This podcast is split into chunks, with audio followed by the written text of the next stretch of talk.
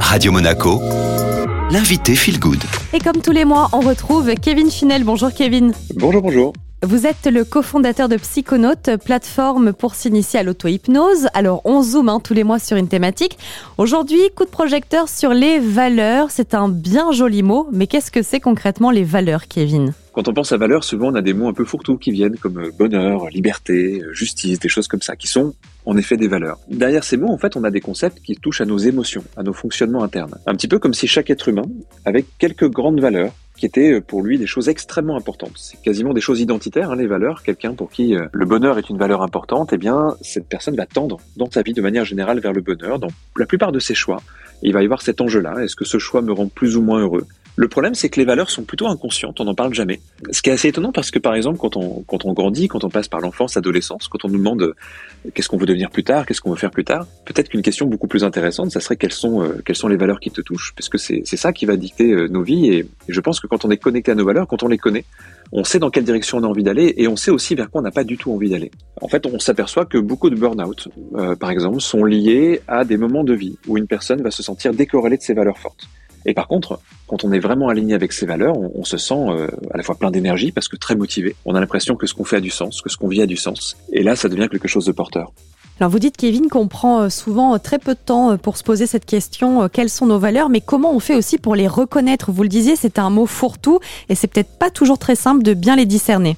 Exactement, ça, ça demande de se poser des questions, d'essayer de comprendre en fait qu'est-ce qu'il y a derrière nos choix et nos envies.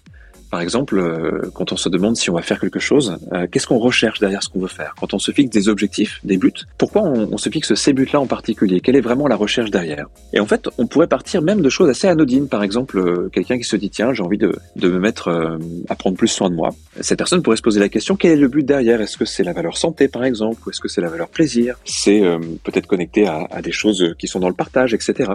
Et en fait, on va s'apercevoir que ce qu'il y a derrière nos buts, derrière nos envies. Plus ou moins à chaque fois, on va retrouver quelques concepts qui nous tiennent vraiment à cœur. Et c'est comme ça qu'on va identifier certaines valeurs. Trouver ces valeurs, ça passe quand même par euh, l'introspection. Il y en a combien des valeurs? Il y en a beaucoup? Est-ce qu'il y a des familles de valeurs? On pourrait penser qu'il y en a beaucoup. En fait, euh, souvent, elles se regroupent en, quelques grands concepts.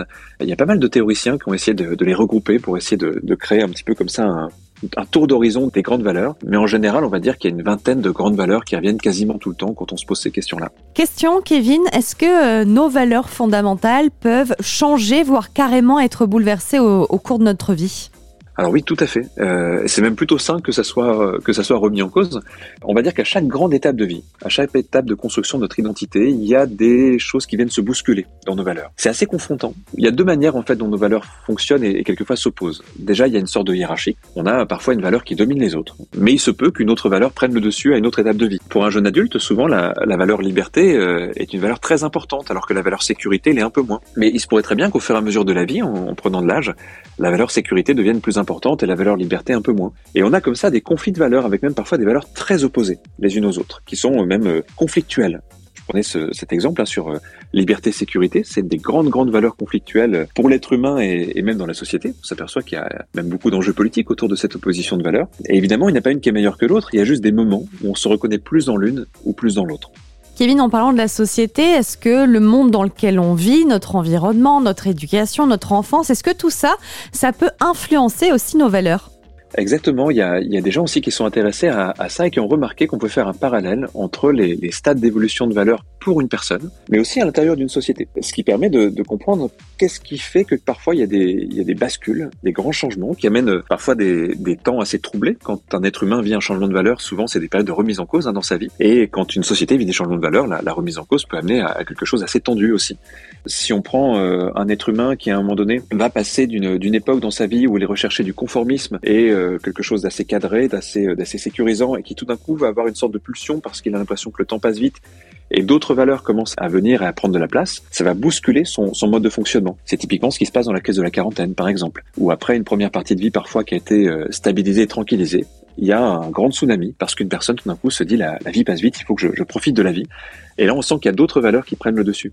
Et si je prenais un exemple sociétal, il y a un exemple qui est assez connu, c'est la, Révolution française. On parle d'une époque très ordonnée, mais où l'individu n'a pas beaucoup sa place. Et on, va passer à une époque euh, où l'individu euh, va prendre beaucoup de place avec euh, bah, tout ce qui va donner la, la, naissance du capitalisme, etc. Et on voit que c'est un changement de valeur et, et, ça a tendu suffisamment la société pour créer une révolution.